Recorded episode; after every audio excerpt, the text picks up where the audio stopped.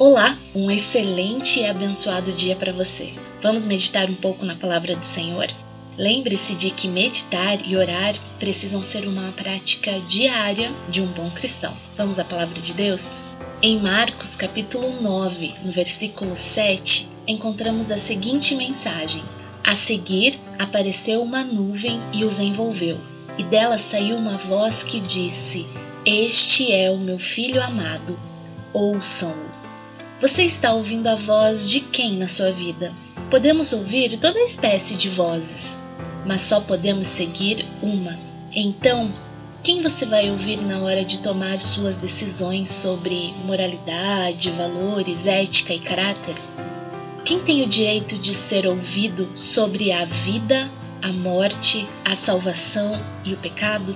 Deus deixa claro: temos que ouvir seu filho sempre e o seu filho é Jesus.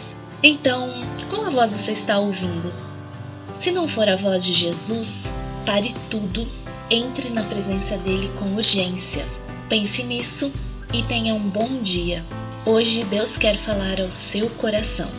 Termina aqui mais um episódio do Pílulas de Esperança, um programa produzido pela Igreja Metodista em Pato Branco.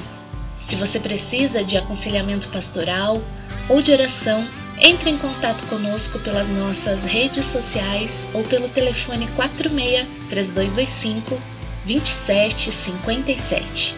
Compartilhe essa mensagem com seus amigos e familiares para que eles também possam ser abençoados.